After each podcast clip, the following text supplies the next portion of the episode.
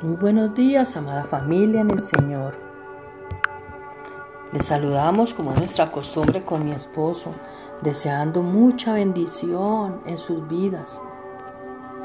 Estamos tan agradecidos de que el Señor no nos aleja de, de Él por todas nuestras faltas. En lugar de eso, nos atrae hacia Él y comienza a cambiarnos en lo que Él quiere que seamos.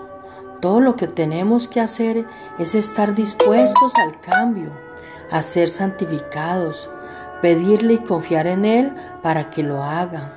Luego esperar en Él mientras Él hace los cambios.